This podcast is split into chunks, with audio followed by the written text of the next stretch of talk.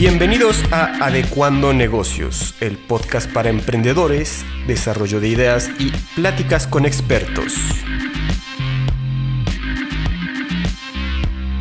Hola a todos, bienvenidos a este episodio más de Adecuando Negocios. Gracias a todos los que nos han comunicado eh, sus puntos de vista, que nos han dado varias recomendaciones y que también nos han eh, dado sus propuestas de a quién podemos traer a este podcast. La verdad estamos muy contentos y de la mano de, Alejandro Fernández, el director de, de Adecua Consultoría, también con la producción de Andrés Rojas estamos aquí en este siguiente episodio que preparamos para todos ustedes y como saben estamos enfocados a negocios, estamos enfocados a temas que tengan que ver con todo lo que es la parte empresarial y toda la parte de, emprendimientos. Sin embargo, lo central es la persona y al final de eso es lo que venimos a compartir, la experiencia humana, la experiencia que a cada una de las personas que nos han acompañado lo ha llevado al camino que está actualmente. Y en esta ocasión tengo el gusto de presentar a Alejandro Muñoz Murataya. Él es un poblano, un poblano que, que trabaja en el sector de construcción en el sector inmobiliario. Tengo el gusto de, también de colaborar con él y tengo el gusto también de tener una, una amistad con él y bueno, un poco de lo general para introducirlo a todos aquellos que no, no lo conocen, pues él es, él es ingeniero civil, tiene dos maestrías, eh, una en cálculo estructural sobre la línea de ingeniería y el otro tema ya de, de, de administración de empresas y tiene un doctorado de dirección de organizaciones empresario inmobiliario, estudiante eh, y ahora doctor también. Él pertenece a la CICEPAC, a AMPI y también al Consejo Coordinador Empresarial que estaremos tocándolo más adelante, pero bueno, ya me extendí un poco con la presentación. Ahora sí quisiera darte la bienvenida, Alejandro, a este podcast. No, pues primero eh, agradecerte, Octavio, por la invitación a tu, a tu programa. Es muy, es, es muy grato para mí estar acá y poder compartir con todos ustedes. Y, fíjate, estaba preparando para este, esta edición, este episodio, algo un poco diferente. Quisiera, quisiera leerte esta frase. Cuando todo parece ir en tu contra, recuerda que el avión despega con viento en contra, no a favor. Esta frase la, está acuñada, no, no me consta, pero está acuñada a Henry Ford. Y en, hace tiempo la escuché y para mí de repente sí ha sido como un, un una referencia de, de lo que es también emprender, porque pues este, puedes tener la mejor idea, la mejor profesión, puedes ser mejor profesionista, el mejor producto, el mejor servicio, pero bueno, siempre hay cosas que, que no funcionan, que no van a tu favor, ¿no? Y, y eso no quiere decir que no despeguen. Y justo de ahí quisiera empezar preguntándote, Alejandro, para ti, ¿a qué te hace referencia esta frase? Ahí te va otra vez. Cuando todo parece ir en tu contra, recuerda que el avión despega con viento en contra, no a favor. Pues mira, eh, definitivamente me llega a mi mente tres palabras, la vida misma. Porque así es, así es, y, tenemos que, comprenderlo y no tenemos que tener miedo para emprender, no solo en el ámbito empresarial, sino también en el personal, en el familiar. El miedo siempre lo vamos a tener, es parte del ser humano, pero aquí lo importante y lo que nos distingue de, de, las personas triunfadoras es controlar el miedo y apostarte a, a, ti mismo, ¿no? Entonces, siempre lo vamos a sentir, siempre vamos a sentir ese miedo, ese viento en contra que menciona la frase, pero lo importante es controlarlo y, y, seguir adelante. Y a veces es como el trampolín, es como el, el miedo, es como el un trampolín, ¿no? Que te impulsa a realmente ir por lo que por lo que tú eliges ir, ¿no? Al final del día, ahí siempre van a estar los retos y creo que creo coincido con lo que con lo que dices. Y, de ahí quisiera preguntarte ¿tuviste alguna vez algún miedo o algún temor o algún tema cuando decidiste estudiar ingeniería cómo fue tu proceso para empezar a, a, estudiar ingeniería Fíjate que ahí en, justamente en ese caso no nunca nunca tuve nunca tuve dudas. Siempre supe que quería ser ingeniero civil y eso fue porque mi papá es arquitecto. Entonces, este, pues yo iba para, las obras con él, me llevaba, me gustaba, pero nunca fui muy bueno para el dibujo, ¿no? Entonces, al contrario, siempre fui muy bueno para, para los números, las matemáticas, la lógica, la, física. Entonces, definitivamente dije, me gusta la construcción, pero eh, yo creo que lo mío, lo mío es la ingeniería también, ¿no? Entonces, la carrera como tal de ingeniería civil conjunta justamente eso que quería y desde muy chiquito, desde sexto de primaria, primero de secundaria, yo supe que iba a ser. Órale. nunca, nunca, tuve ninguna duda con, para respecto. Y fíjate que ves que en, la preparatoria, en el bachiller, normalmente estás en estudios de vocación. Sí, sí, claro. Y este, y ah, bueno, fui con la persona, con la, la psicóloga en ese entonces del, del colegio donde yo estudiaba y, y este, me dijo que mi vocación era ser ingeniero mecánico. Ok, ok, pero ingeniería, pero no de, no civil. Órale. Tenía sus razones que porque la, yo veía muy bien los cuerpos geométricos en tercera dimensión y en el espacio los acomodaba bien. bueno, en fin. Entonces, este, pero ahí, ahí, justamente tuve que tomar mi primera decisión, ¿no? Si, si seguir con lo que yo creía, con lo que yo quería desde chiquito o hacerle caso a una, a, a una profesional que me estaba diciendo que mi vocación y para de donde yo me tenía que ir era para otra parte, ¿no? Es muy difícil eso. a fin de cuentas tomé la decisión de ser ingeniero civil y no me arrepiento. Creo que fue una buena decisión confiar en, confiar en mis instintos. Sí, sí hacerle caso a... Yo creo que hay que tomar lo que nos sirva de los consejos de los demás, pero siempre estar en la línea de lo que tú quieres para tu vida. Y justamente en estos días he estado escuchando mucho este, tipo de reflexión y haciendo remembranza en la vida. Muchas veces ya sabemos que algo nos inquieta y a veces por otro tipo de, de, prioridades dices, bueno, va, pero luego, luego sabemos qué es lo que es correcto para cada uno de nosotros. Yo creo que desde chavitos, ¿no? Obviamente va madurando esta parte. Y bueno, al final del día tú ya ibas hacia ingeniería, llegó por ahí a, casi al llegar a la meta para la carrera, para que tomaras la elección de la carrera, llega otra persona y te dice, ajá, ingeniería, pero mecánica y decides de todos modos la que ya tenías en mente y eso, eso me parece extraordinario porque eso habla de, de que, pues de tu decisión y de tu claridad. Y bueno, de ahí entonces terminas la ingeniería, de ahí te pones a trabajar, sigues estudiando, ¿qué, haces y cómo, cómo de ahí llegas, ya que terminas tu, tu ciclo en, la universidad, ¿cómo, ¿cómo empiezas ya tu primera empresa? ¿Cómo empiezas a meterte al mundo de, los negocios? Compártenos un poco esa parte. primero que, que todos, yo, yo salgo de la universidad, estaba convencido de que yo quería ser ingeniero civil, especialista en el cálculo estructural. Okay. Entonces, eh, lo primero que hice fue, saliendo de la carrera, meterme a la maestría en cálculo estructural y al mismo tiempo eh, trabajar en un despacho de ingenieros de cálculo estructural. Y así fue. Fue lo que, lo que me planteé y, y, fue lo que logré.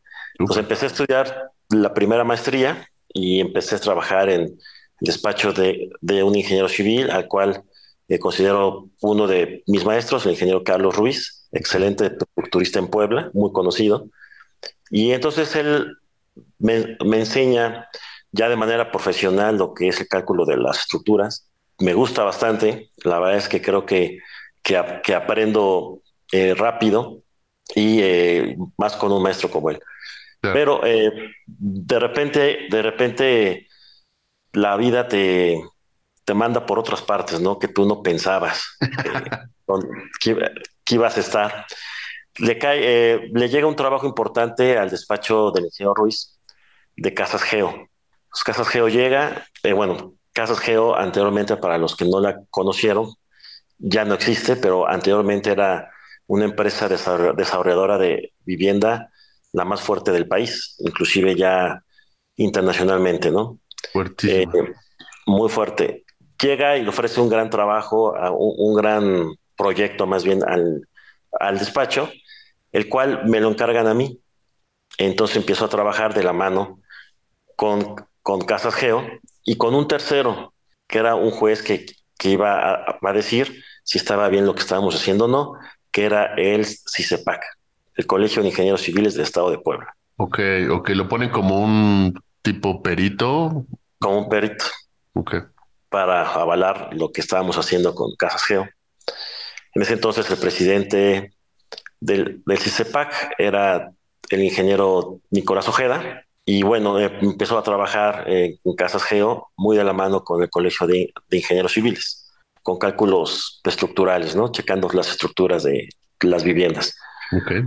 Y después, eh, ahí la empresa de Casas Geo me llama, me dice, oye, vente a trabajar acá con, con nosotros, va a abrir el departamento de cálculo estructural de la empresa y vente. Y bueno, entonces decido irme con ellos, para entonces ya era, estamos hablando del 2004, 2005. Órale. ¿Ahí todo fue aquí en Puebla o te moviste también de, del estado? No, no, no, no fue aquí, aquí en, aquí en, Puebla. Ok. Ya me pongo a, trabajar con, con, ellos muy duro, concentrado y demás. Termino mi maestría en cálculo estructural, pero empiezo a ver cosas que me empiezan a llamar la atención, ¿no? En la administración, construcción, supervisión eh, de, la, de los desarrollos de vivienda. Okay. Eh, control de obra y demás. Entonces me empiezo también a meter en eso y me empiezan a dar más responsabilidades, ¿no? Porque este, vieron que me interesó y yo las tomo. Me gustaría hacer una pausa para dar un consejo a todos los, los jóvenes Perfecto. que están en, en, una, en una etapa de que acaban de salir de, de sus carreras. Yo creo que llega un momento en tu vida, justamente ahí, cuando todavía no tienes familia, todavía no tienes tantas responsabilidades, que te debes dedicar 100% en cuerpo, cuerpo y alma al trabajo. Me refiero a que si hay que trabajar 12, 14 horas, hay que trabajar 12, 14 horas, pero estás aprendiendo y estás sembrando para en un futuro cosechar. Totalmente de acuerdo. Entonces, ya, ya ahorita he escuchado comentarios de jóvenes egresados de la carrera y de universidades privadas, tanto públicas como privadas, que dicen yo cumplo mis ocho horas de trabajo y me voy, ¿no? Corro. Si no me pagan más, no me quedo, ¿no? Pues sí, o sea, si quieres hacer del montón, pues hazlo. Pero si quieres superarte y quieres aprender para después cosechar, pues tienes que trabajar más duro que, que los demás. Totalmente de acuerdo. Estuve, yo creo que estuve estos cuatro o cinco años en Casas Geo trabajando 12, 14 horas diarias, muy duro, pero aprendí de una manera maravillosa eh, aprendí todas las áreas de una desarrolladora de vivienda. En ese entonces también tuve un gran maestro que era el director de Casas Geo, el ingeniero Miguel Ángel Rojas Utrilla. Okay. Agradezco mucho todo la enseñanza. Y entonces fui, fui creciendo ahí, eh, llegué hasta el puesto, eh, llegué al puesto de gerencia y luego ya también como director. Entonces tuviste cuatro años en, en Geo. Sí, estuve cuatro, cuatro años en Geo. Okay. Este, hasta que llegué al puesto de director de proyecto. Okay. Y luego me mandaron a abrir como director de la Plaza de Mérida. Okay. Que ya en ese entonces sabía que Mérida estaba creciendo, ¿no? Pues 2000, que 2008 ya. Okay. Estaba, me mandan como director ya de Plaza a abrir la, la, la empresa allá en Mérida. Pero bueno, para entonces ya yo, yo estaba casado, justamente tenía muy, muy pocos meses de haberme casado y entonces, bueno, ya platicando con, con mi esposa, eh, las opciones, ¿no? Las opciones que te da la vida es irte o quedarte, ¿no? Entonces decidimos quedarnos y, ahí fue cuando abrí mi primera empresa. Ok, ok, perfecto. En 2008, cuando decido renunciar a Casas Geo, fue una decisión difícil porque me estaban dando todo, ¿no? Para ser director de plaza en, en Mérida, abrir una empresa tan grande allá. Claro. Me estaban todo, ¿no? ¿no? No solo el salario, me estaban dando prestaciones, casa, vivienda, en fin, ¿no? Sí, claro. Pero te querían de líder allá en su empresa y aparte en ese momento un corporativo muy fuerte o el más fuerte de construcción aquí en México. En ese entonces, tal vez ahorita tengas otro matiz, pero en ese entonces, ¿cómo, cómo, cómo podrías describir brevemente tu experiencia en haber trabajado en una empresa tan grande? Porque a partir de eso, ya empezaste tú con tus empresas, con tus negocios, ¿no? Perteneciste a esa gran estructura eh, empresarial, corporativa, de construcción, etcétera, pero de ahí ya empezaste a emprender. Entonces, ¿con, qué podrías cerrar tu, tu aprendizaje en, ese, en esa parte, en esa etapa de tu vida, en esa etapa profesional? Yo creo que la verdad es que aprendes mucho del mundo corporativo, aprendes muchísimo este, de las lealtades laborales, de la responsabilidad, del compañerismo también, Yo creo que es muy importante, antes de abrir cualquier empresa, sería muy importante que te pusieras pudieras trabajar en otra empresa para poder, eh, justamente cuando, si tú quieres ser jefe, quieres ser este, director, debes de pasar por las diferentes etapas, ¿no? No puedes correr si no sabes caminar, ¿no? Entonces, y ese es el problema que también que está pasando ahorita con muchos jóvenes que no, no, no, este, no quieren pasar por esas etapas, no quieren saltárselo todo rápido y de la noche a la mañana ser directores de empresas exitosas, ¿no? bueno, creo que muchos tenemos ese mismo sueño de vez en cuando, ¿no? Aunque, aunque ya tengamos empresas, nos gustaría hacer todavía más, tener más empresas y demás, pero definitivamente creo, creo que el tema generacional y el tema de las dinámicas de vida va cambiando. Creo que hay un punto medio, no a mí también me tocó las jornadas de 12, 14, 16 horas y hay veces que te desarrollas profesionalmente y yo sé que igual hay profesionistas artísticos, eh, profesionistas, este, no sé, literarios, de otro tipo de profesiones, que, que no, no el tema es meterte en un cubículo, en un tu lugar de trabajo, sino también pues seguir preparándote, viendo en qué te hace falta desarrollar y meterte a cursos, a diplomados, a maestrías, especialidades o ya especialidades más, más específicas. Entonces, creo que sí va cambiando la las generaciones. Definitivamente hay mucho que rescatar de lo que venimos haciendo. Y, bueno, ahora, eso a nosotros nos formó, ¿no? Tú comentabas hace rato 14 horas más o menos, creo que me quedé con ese dato y, y, me resonó mucho porque creo que sí, y eso te formó para empezar tus emprendimientos. Empiezas con el emprendimiento primero para, para, para obra pública, ¿correcto? Sí, sí, correcto. La primera empresa que, que fundo es una empresa constructora para, para obra pública, exactamente. siempre tuve la mirada de, de, hacer la, la, desarrolladora, ¿no? Ok. Pero empecé porque, bueno, para desarrollar vivienda necesitas cierto capital.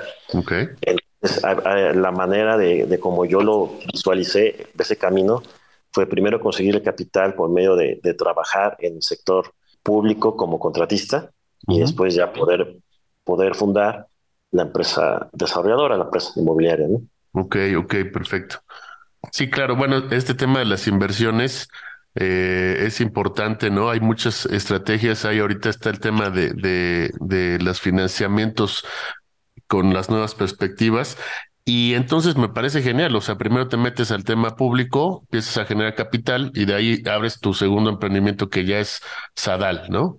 Así es, así es, Sadal lo vengo fundando en 2011 eh, una empresa inmobiliaria desarrolladora, donde ya, ya cuando cuento el, capital, empiezo, eh, pues como todos empezamos, ¿no? Con poco, haciendo cuatro o cinco casas. Me, acuerdo muy bien el, la diferencia que fue este, cuando ya tenía que invertir mi propio dinero en comprar los terrenos. Era más fácil este, invertir el, el dinero de otros para terrenos y tener tus ideas y desarrollar vivienda, que ya cuando se trata de, tus ahorros, ¿no? Creo que estuve, estuve bien, bien capacitado, eh, bien preparado y creo que compré los terrenos adecuados al principio y, de ahí empezó todo, ¿no? Y, y, además de que es tu dinero, que es ya el capital que, que tú trabajaste y que tú ya estás invirtiendo, la otra parte es tú tienes el riesgo al 100%. Sí, claro. Que esa es la, la, otra parte, ¿no? Porque pues antes, como sea, tú no llevabas el riesgo al 100%, no sé qué porcentaje de participación o, o bonificación tenías, pero ahorita era al 100%, ¿no? Y creo que ahí es donde ahorita ya en otro nivel de, de, madurez que tienes ya con la experiencia en negocios, pues vas midiéndolo ya más, ¿no? Obviamente antes tal vez te podías arriesgar, pero siempre hay como esta, esta, esta ganas, estas ganas, esta inquietud de seguirle apostando a los emprendimientos que pueden ser de alto riesgo, pero también de alto retorno, ¿no? Así es. Bueno, eso es la, una, una, una, es una máxima. Entre más riesgo, más utilidad, ¿no? Más ganancia entre menos riesgo, una tasa más, más conservadora de retorno. Y, y, bueno, como, como para ti ahorita, Sadal, a nivel de emprendimiento, estamos hablando que tienes 12 años. Es un emprendimiento en tema inmobiliario, en tema de desarrollo, en tema de construcción, en tema de venta inmobiliaria. Creo que aquí nos saltamos una parte importante que, que en, tiempo también te acercaste a CICEPAC cuando estabas en Casas Geo y no sé si a partir de qué momento fue que también te acercaste y te incorporaste al Colegio de Ingenieros. En efecto, fue ahí en, en Casas Geo cuando, cuando me hago socio del Colegio de Ingenieros, justamente para hacer la sinergia con ellos, todo el tema de capacitación y demás, que es muy importante como tú lo mencionabas, la capacitación continua, porque eh, una cosa es que salgas de la carrera, pero pasan los años y si no te actualizas, estás mal, ¿no? Estás. Sí, sí. Eh, seguro las, las generaciones que vienen pues, te, van a, te, van a, dar la vuelta, ¿no? Entonces fue, fue así como me hago socio del Colegio de Ingenieros, del cual ya tengo más de 16 años de socio, y empiezo mi, mi, mi camino por el Colegio de Ingenieros Civiles, exactamente. Órale. Perfecto. Y bueno, entonces estamos hablando que, que Sadal ya nace cuando tú ya llevabas unos años en el colegio. Eh, eh, regresándome un poco a la frase, pero hablando de Sadal, ¿qué contratiempos has tenido en Sadal que nos puedas compartir a todos donde has tenido como tu mayor aprendizaje? Que dices, bueno, aquí sufrí, sudé, pero bueno, al final del día aprendí esto, ¿no? Ah, por ahí hace mucho tiempo un, un empresario me decía, no sé cómo fue, pero le hice una pregunta como de, bueno, en las ganancias esto, pero en las pérdidas el otro.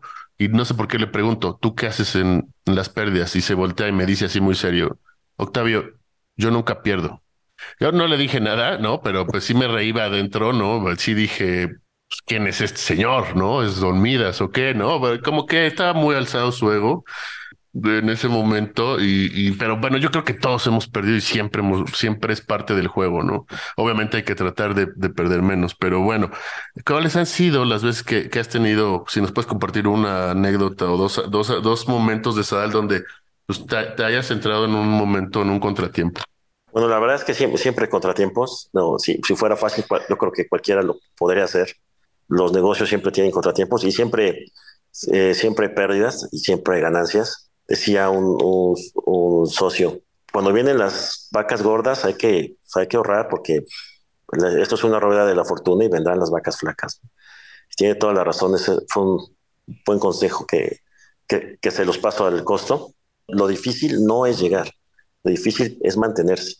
Mantener, eh, mantener el éxito siempre es complicado, ¿no? Correcto, sí, mantenerte. Bueno, respecto a tu pregunta, eh, Sí, ha, habido momentos muy complicados en la empresa. Eh, yo me acuerdo una vez que compramos un, eh, un terreno, pero encima había unas torres de, alta tensión, Este, los cuales, bueno, acordamos con el dueño del terreno que, pues, que la iban a quitar, ¿no? Y así se hizo el contrato de compraventa y demás. Pero resultó que hubo muchos problemas, como ya sabes, los trámites con Comisión Federal. No, no es un trámite fácil. No, no, para nada. Complicado. De hecho, me atrevo a decir que pocos lo han logrado pasó tiempo, eh, yo, yo, ya había construido varias casas ahí, pero estaban las torres de alta tensión, entonces eso me, me quitaba plusvalía al desarrollo, eh, me quitó muchos clientes. Tu proyección del negocio. Un momento en que no eh, me preocupaba mucho, ¿no? no podía dormir, estaba pensando otras opciones que podría hacer. Iba cada rato a Comisión Federal de Electricidad para ver cómo, cómo podíamos resolver el asunto o más bien agilizarlo hasta que, ah, bueno, y ahora sí que intentando, intentando, insistiendo, insistiendo, insistiendo, más de un año, lo, lo logramos hacer, ¿no? Sí fue un tema complicado, pero al final, al final se logró y bueno, se, se, quitaron las torres y se hizo de manera subterránea y, ya no tuvimos ningún, ningún problema, ¿no? Muy interesante que al final pensé que me ibas a decir que no se había arreglado, pero que hiciste otra cosa, pero sí, al final sí se, solucionó. Ahora entrando un poco al tema de, de CICEPAC, eh, ¿cómo te ha funcionado, de qué manera te ha impactado tu colaboración o tu asociación al Colegio de Ingenieros de Puebla en, en tu empresa, ¿no? Ah, y a nivel profesional también, ¿no? Creo que también has, has sido consejero en el CICEPAC o estoy equivocado. Sí, estuve este, como consejero seis años como consejero, eh, no solo consejero, o sea, sino como secretario, que en el Colegio de Ingenieros eh, viene siendo como el, el, segundo mando, ¿no? Después del presidente. el Colegio de Ingenieros fue una gran experiencia, conocí, conozco de ahí grandes amigos Eh, y, también fíjate que se ha logrado una, gran sinergia con profesionales de, la ingeniería, porque la ingeniería civil es muy amplia, muy, muy amplia, ¿no? Tiene varias especialidades y, necesitas de, todas, ¿no? Entonces empieza a formar un equipo fuerte ahí, en hidráulica, en suelos, en, mm. de hecho, este, también en construcción, administración, fiscal. Eh, hay tantas, tantas ramas que tiene que ver este, dentro de tu negocio. Tú lo sabes, no nada más es lo que todo el mundo piensa, ¿no? Vendes y se acabó, ¿no? hay este, muchos profesionales este, aportando. Con, esto, con estas sinergias que se logran hacer en, en, en estas asociaciones, en estos colegios, en estas coordinaciones, asociaciones, creo que hay un punto estratégico que es no, no es para todas las personas. ir a ir a los colegios, ir a integrar, integrarte a tu gremio. Hay veces que hay personalidades, hay diferentes tipos de gestiones de personas que, que se gestionan diferente. Para ti, para Sadal, ¿qué tan importante ha sido esta integración? ¿Cómo lo has hecho? Sí, definitivamente estar en, alguna asociación como la AMPI o el Colegio de Ingenieros, Colegio de Arquitectos, la Cámara Mexicana de Construcción, cualquier eh, asociación, bueno, ahorita yo, yo me refiero a, la, a, las asociaciones o colegios dentro de lo que es el gremio de la construcción, eh, que, es nuestro, nuestro gremio, que está integrado por el Colegio de Ingenieros, Colegio de Arquitectos, la CEMIC, Colegio de Evaluadores, la Cana y la Canadevi, ¿no?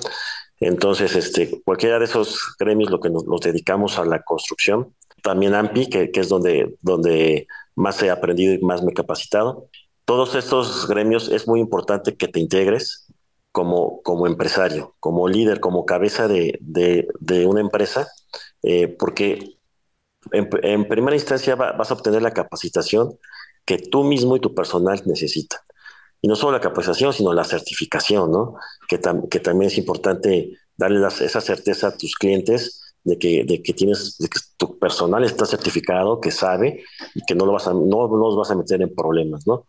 Eh, por otra parte, eh, en todas estas asociaciones eh, puedes hacer networking, o sea, conociendo a, a, los demás socios, y en el caso que me preguntabas de Sadal, el entrar a, a AMPI, a la Asociación Mexicana de Profesionales Inmobiliarios hace, hace más de seis años, realmente fue un paso importante porque pude conocer más acerca de, del gremio inmobiliario puntualmente, ¿no?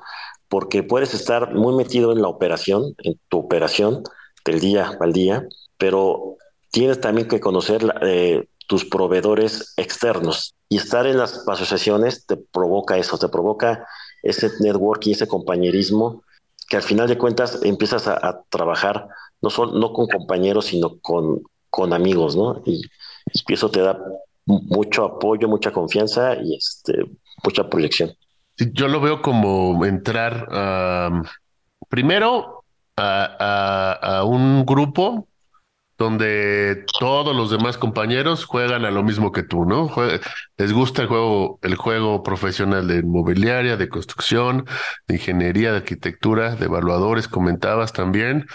Ahora, entras y es un lugar donde, bueno, hay muchos profesionistas, hay asociaciones que llevan 30, 50, 60 años y, o creo que más, ¿no? Bueno, Canaco en este caso tiene 133 años.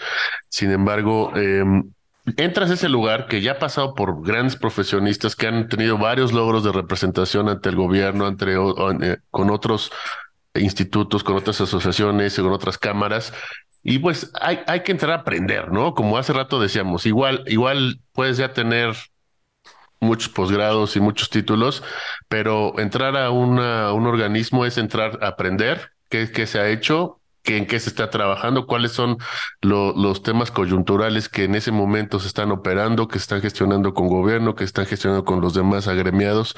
Y entonces, ¿qué sigue de eso? Sigue dar servicio, ¿no? Sigue dar servicio en lo poco, en lo mucho, en lo que tú puedas dar, ¿no? en este caso, creo que ese es un camino en el que, en lo personal, eh, eh, es mi forma donde yo me siento a gusto. Eh, no sé cómo veas tú esta parte de entrar a una cámara y empezar a, trabajar, porque no puede ser que nada más ir a, ir a tomar, a hacer negocios y que tú quieras venderle a el mundo o hacer negocios con el mundo y ya.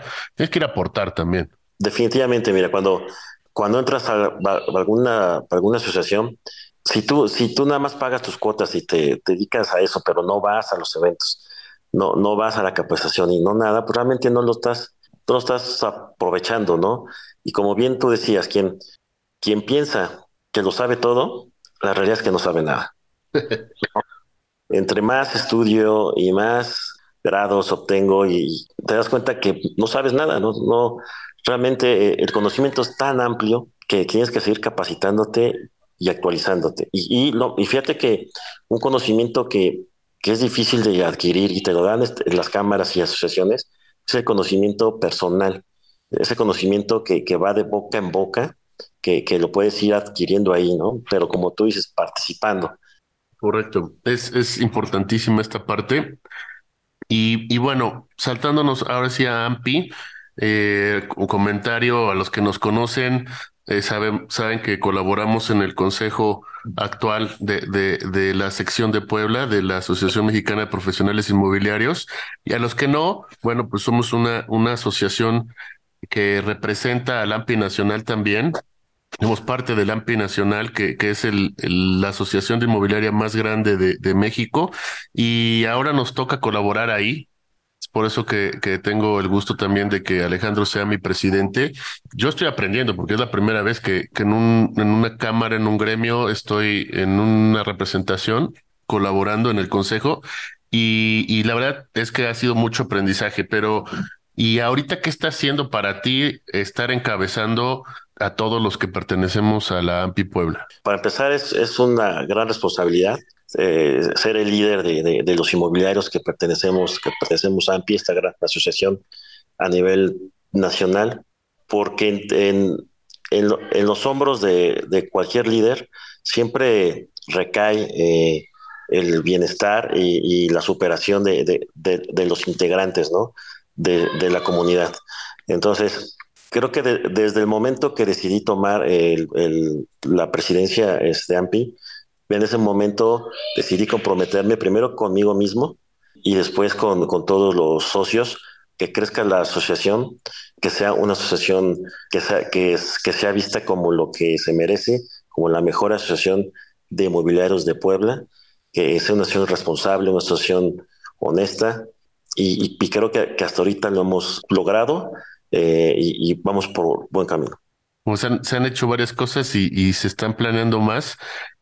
Qué importante es ir haciendo eh, las cosas correctamente porque de ahí se van generando más y más y más cosas. Y en esta parte de, la presidencia, si hay alguien que nos está escuchando por acá y que vaya a buscar algún puesto de liderazgo, ¿Qué, qué, cuál serían algunos tips que nos podrías dar para, para un crecimiento dentro de alguna una, un, grupo gremial de representación? Pues primero, como eh, lo importante es participar, participar en todo, en todos, en todos los eventos, eh, dar tu tiempo para la asociación, porque si, si realmente quieres, eh, quieres estar en un puesto, en, el consejo directivo o, en la presidencia, es realmente amar a, la Cámara, al colegio, a la, asociación en la, que, te vas a postular para, para la presidencia, porque vas a dar eh, tiempo, tiempo que era de tu familia lo, vas a ofrecer a la asociación, tiempo de tus empresas lo vas a ofrecer a la asociación, no solo tiempo, sino también recursos eh, materiales y, y, también recursos de todo tipo, ¿no? Entonces tienes que estar comprometido con, contigo mismo, con, la asociación y, siempre va a hacer todas las actividades que hagas, todas las ideas que emprendas de corazón. Eso es importante, hacerlo siempre de corazón y siempre pensando en que vas a dejar huella. Me agrada eso, eso que comentas. Y si no, ¿para qué, para qué hacemos las cosas a medias? Como que no, no, no resultan bien para nadie. Y, y, y bueno, estar ahorita en, en Nampi, que es donde me ha tocado acompañarte un poco más. Bueno, me, me doy cuenta que, que, que sí, la agenda se aprieta, pero bueno, también tiene sus, sus, sus temas positivos. Y yo creo como gente emprendedora y gente que es muy movida y que siempre está buscando más, pues es muy interesante pues, todo el movimiento que te trae este ejercicio de la representación con los gobiernos, con empresas, con diferentes poderes. Ahorita lo comento porque hace unos meses estuviste en, en, el Congreso con varios diputados y también con varios representantes eh, de las cámaras. Y bueno, has estado con el gobernador que ahorita, a partir de la dinámica que él está empezando a, a, traer a, Puebla y, con todo su gabinete, se está acercando más, más a los empresarios y está empezando a hacer eh, otro tipo de dinámica igual de la mano del CC, al cual ahorita por ser presidente de, de, AMPI Puebla, tienes un puesto en, en, el Consejo Coordinador Empresarial de Puebla. Y, y qué importante también ha sido es toda esta dinámica eh, que, estás viviendo ahora desde la presidencia de AMPI. ¿Cómo, cómo la estás sintiendo y cómo ves los retos que, que tenemos al final del día todos los que pertenecemos a este rubro empresarial? Primero que todo, bueno, ahorita aprovechando lo que comentabas de, nuestro gobernador, aprovecho para pues agradecerle el acercamiento y que ha tenido con la iniciativa privada. Estamos muy contentos de, que nos esté tomando en cuenta. Lo felicitamos por la, por la gran gestión que, que está realizando y esperemos que continúe así porque a fin de cuentas es el beneficio de, de toda la sociedad. Desde AMPI le mandamos un afectuoso saludo y una felicitación. Y, y en cuanto a, los al, al, trabajo en conjunto con los demás presidentes en lo que es el Consejo eh, Coordinador Empresarial, ¿tú cómo estás sintiendo esta dinámica actualmente? Y, te gustaría, me gustaría preguntarte no como de fondo, sino como en lo general, así como desde un empresario sabiendo cómo son las conversaciones, cómo son los tratos, cómo son las dinámicas, cómo es que se te ha ido abriendo. Sé que pues no es mucho tiempo, tampoco el que llevas, aparte hubo un cambio de presidencia y de consejo, ¿Qué nos podrías compartir de esa parte? Maravilloso, el trato y la relación con los demás presidentes de los demás gremios y cámaras es, es muy eficiente, muy ágil. Todos tenemos agendas muy apretadas, más sin embargo, siempre nos, nos tomamos un tiempo, el, el tiempo que, sea necesario para poder apoyar al otro, y eso hace justamente la fuerza, ¿no? El, el, el objetivo justamente del, del el Consejo Empresarial, pues es representar a la iniciativa privada en todos sus rubros, ¿no? Somos este, más de 26 organismos y creo que el, eh, eh, nuestro, nuestro nuevo presidente, que es, que es Víctor Sánchez, lo, lo, está haciendo muy bien. Como tú te has dado cuenta, el, el, el CCE ya no se queda callado, el CCE eh, ya está mandando comunicados, está levantando la voz entre todos los, los organismos, cámaras y demás. Estamos eh, opinando y estamos viendo la posibilidad de impulsar eh, iniciativas para, para, el, para, el, beneficio de la, de la sociedad poblana. buenísimo. Y, y, dentro de esto, para AMPI, ¿cuáles serían los retos como para cerrar un poco el tema de AMPI? Eh, sé que se han hecho o se están haciendo varios esfuerzos, como lo estás mencionando ahorita, para, para que la iniciativa poblana, al final del día, se profesionalice más, porque eso creo que es lo que se busca de fondo, ¿no? Hay unas donde se tiene que regular, hay unas donde se tiene que crear, hay unas que se tienen que hacer de diferente manera, pero eh, para AMPI en sí, ¿cuáles ahorita los, los retos o las metas que, que, se, que se vienen en, en, en el futuro?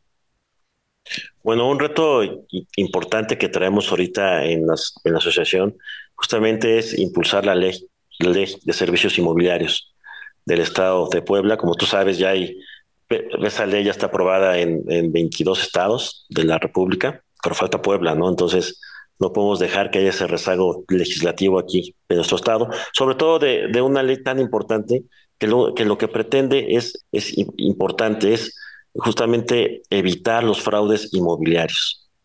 Así tal cual, evitar los fraudes inmobiliarios.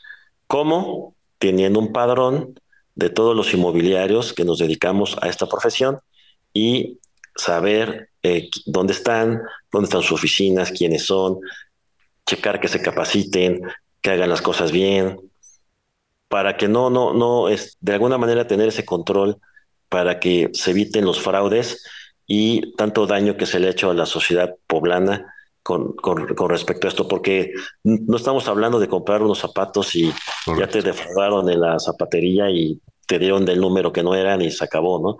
Aquí estamos hablando de la, de, del patrimonio de una familia completa, cuando compran un inmueble o en promedio las, las familias eh, poblanas compran una vivienda una vez en su vida. Entonces es muy importante hacerla con realmente con la seguridad de que te está siendo atendido por un profesional inmobiliario real, que está en un padrón real, que cumple con la normativa, que hay una ley inmobiliaria que te protege como ciudadano y que no va a dejar que nadie te, te haga algún fraude que dañe tu patrimonio. ¿no? Creo que hoy el marco que, nos, que regula eso es un facilitador de tragedias, por decirlo de alguna manera.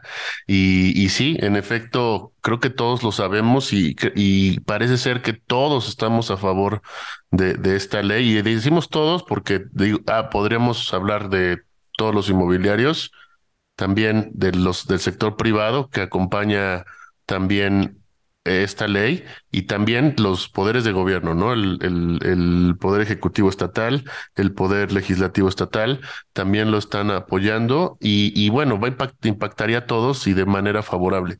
Y bueno, gran reto que, se, que tenemos por enfrente, sin embargo, creo que va caminando perfectamente. Y para ir completando este, este episodio y esta interesante conversación que hemos tenido hoy, Em, actualmente en, en, en, Sadal, regresando un poco a este tema y para que nos des también un poco de, de, contexto de lo que hacen y de lo de cómo podemos encontrarlos y en qué se, en, en qué nos pueden ayudar a los que estemos escuchando. Igual, compartirnos un poco qué se viene para, para Sadal en los años venideros y cómo lo ves tú en un futuro de 5 a 10 años. Pues mira, definitivamente la, la pandemia fue un, un, bache en el sector inmobiliario también. Tuvimos bastantes problemas, como todos los, la mayoría de, de los empresarios. Entonces ya, ya este bache ya, ya está ya pasado. Realmente estamos en pleno, en plena recuperación del sector, del sector inmobiliario. Eh, como tú sabes, el sector inmobiliario en Puebla es muy importante, abarca el 4.2% del PIB estatal y, y van a aumento, ¿no? Entonces, creo que es una, es una buena etapa para todas las inmobiliarias, todos los desarrolladores, para empezar proyectos nuevos. Yo, yo los invito a que, a que inviertan en Puebla. Puebla es, un, es, una, es una ciudad impresionante, maravillosa, sigue siendo una, una ciudad turística muy importante, sigue siendo una ciudad universitaria, donde vienen muchos estudiantes, sobre todo del, centro y sur del, del, país. Es una ciudad muy atractiva, va al desarrollo inmobiliario y para todo el sector. Entonces, creo que vienen, vienen buenos tiempos, vienen eh, buenos tiempos para desarrollar proyectos. Y bueno, nos pueden encontrar para los que gusten conocer más de la empresa, sadal, eh, www.sadalpuebla.com.mx en nuestras redes sociales, Facebook, Instagram, Twitter. Ahí los esperamos con, con mucho gusto. Perfecto, perfecto. Pues creo que coincidimos en la parte de de que en Puebla las cosas se, se, saben hacer bien, para empezar, y segundo, que se viene mejor, y creo que eso es importante.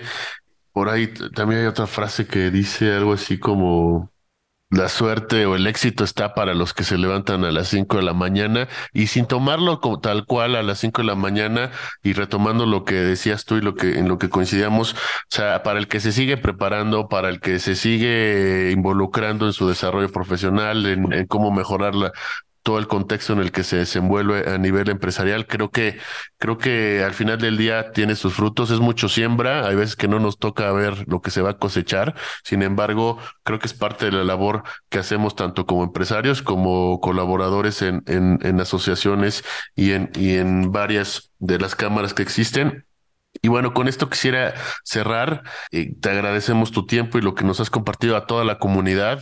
creo que es importantísimo seguir escuchando las experiencias de cada uno y no sé si quieras eh, decir algo para, para despedirnos. Muchas gracias.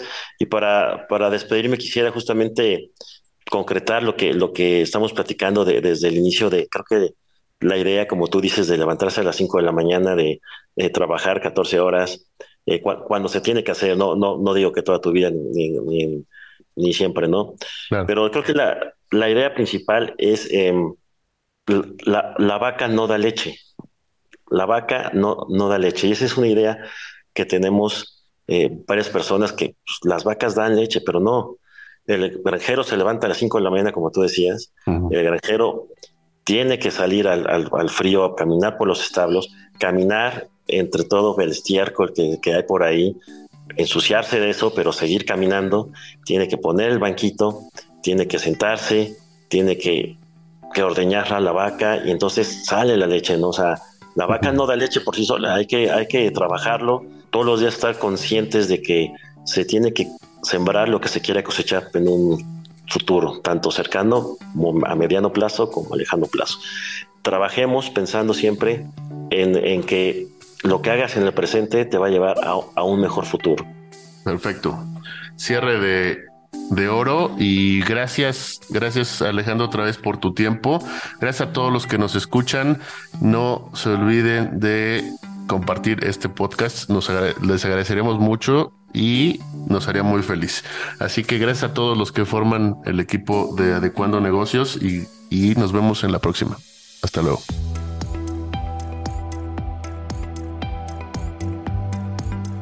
Adecuando Negocios es un podcast de Grimorio Producciones en colaboración con Adecua Consultoría. Para más información ingresa a adecua.mx.